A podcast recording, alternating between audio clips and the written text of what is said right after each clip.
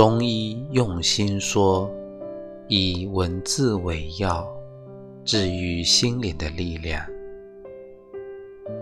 每个人都是这样成长的，丢掉一些不愿意丢掉的，舍得一些内心不舍得的，一路走，一路安慰，一路感悟。一路为自己疗伤。人生是一朵花的香，有时候，有些人用文字执着的守候某段时光，无非是为了守候那段时光里的幸福和快乐。